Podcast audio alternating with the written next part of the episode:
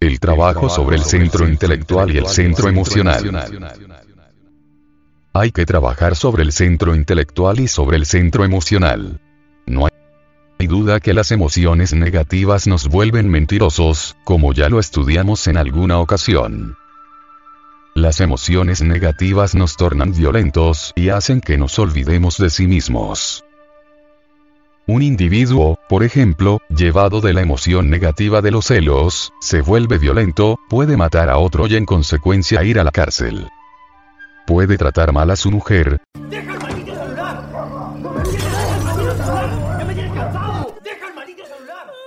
Tal vez injustamente, etc. De manera que las emociones negativas pueden convertirlo a uno en calumniador, en perverso. Es muy difícil, en verdad, poder controlar las emociones negativas. En un momento estamos tranquilos y puede que al siguiente momento ya no lo estemos. Supongamos que estemos aquí, muy en Santa Paz, escuchando estudiando esta cátedra y de pronto alguien nos trae una noticia. Nos dicen que un pariente o un hermano ha sido fuertemente golpeado por fulano de tal o que le pegaron un balazo. Claro, si no tenemos control sobre sí mismos, salimos como locos, abandonamos de inmediato esta sala cultural, protestamos en nuestro interior. Nos encontramos a alguien en la calle, le contamos rápidamente lo que sucedió y puede darse el caso que al llegar al lugar donde se dice acaeció la tragedia, nada ha pasado, era falsa alarma. Entonces, ¿qué sucedió? 1. Abandonamos la cátedra. Lo otro, calumniamos a alguien. Lo otro, asumimos actitudes violentas y lo otro, que fue lo peor, pues fortificamos los yoes que tenemos en la parte negativa del centro emocional, en vez de desintegrarlos. Vea usted, caro oyente, cuánto daño pueden hacernos las emociones negativas. Por una emoción negativa podemos volvernos asesinos. Por una emoción negativa podemos nosotros calumniar al prójimo. Por una emoción negativa podemos nosotros levantar falsos juicios sobre nuestro mejor amigo, etc. Y, sin embargo, tenemos esa marcada tendencia a dejarnos llevar siempre de las emociones negativas, no hemos aprendido a ser justos, serenos, mesurados. Así que, introducir la gnosis en nuestra forma de pensar para cambiar e introducirla en el centro emocional cuesta un poco de trabajo. Pero si nosotros pensamos en lo que son los centros de la máquina orgánica, por ejemplo, el centro emocional que tiene algo del centro intelectual y algo del centro del movimiento, ¿cómo podríamos nosotros conseguir que el centro emocional inferior quede bajo control total? Si decimos, voy a tener fuerza de voluntad, no me voy a dejar llevar de emociones violentas, negativas en ningún momento, puede ser que a las primeras de cambio fallemos terriblemente. Entonces necesitamos introducir la gnosis en la mente, sentir la emoción superior que produce la gnosis y con el poquito de voluntad que hayamos adquiridos, pues junto con la gnosis y la emoción superior nos permitirá controlar completamente a las emociones inferiores negativas. En todo caso se necesita controlar a la emoción inferior con la emoción superior. Controlemos, pues, a las emociones inferiores con las superiores, metamos gnosis dentro del cerebro para que nuestra forma de pensar cambie y vivamos de acuerdo con los principios y las reglas del gnosticismo universal. Modifiquemos, pues, el proceso del pensar y habrá una especie de emoción intelectual en nuestra cabeza. Esto, más un poquito de voluntad, nos permitirá controlar a las emociones inferiores.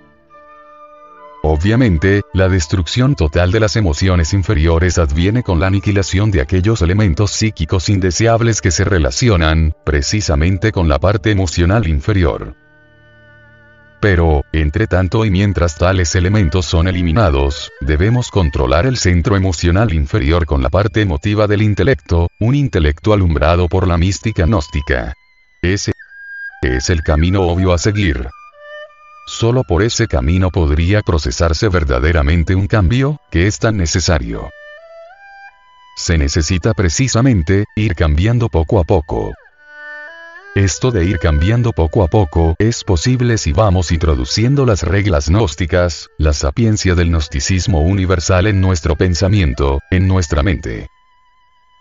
Necesitamos una mente nueva para pensar, porque con la mente vieja, con esa mente ya decrépita, con esa mente ya deteriorada, con esa mente acostumbrada a este tren de vida que normalmente llevamos, no sería posible provocar un cambio en nosotros mismos.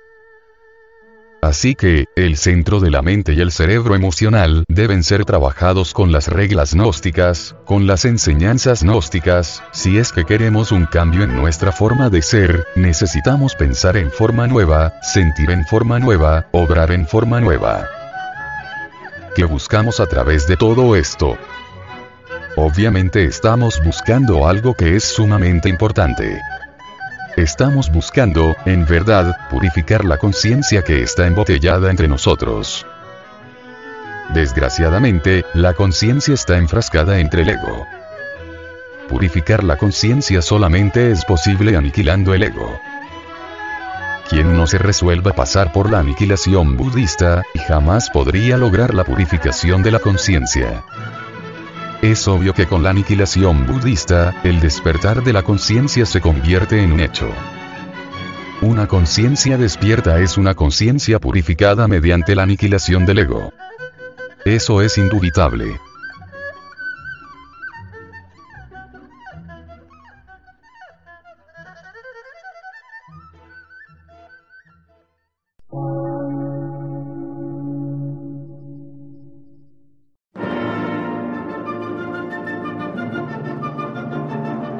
Emisora, gnóstica, transmundial. Por una nueva civilización y una nueva cultura, sobre la faz de la Tierra.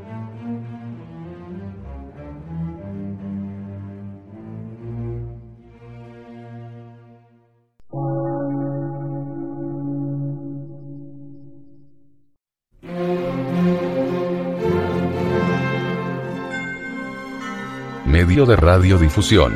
Científico, artístico, místico y filosófico.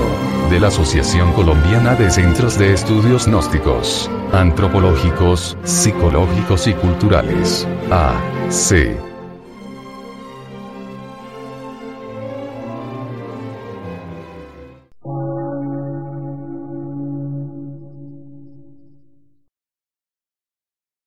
Lectura en movimiento. Difusión sin fronteras.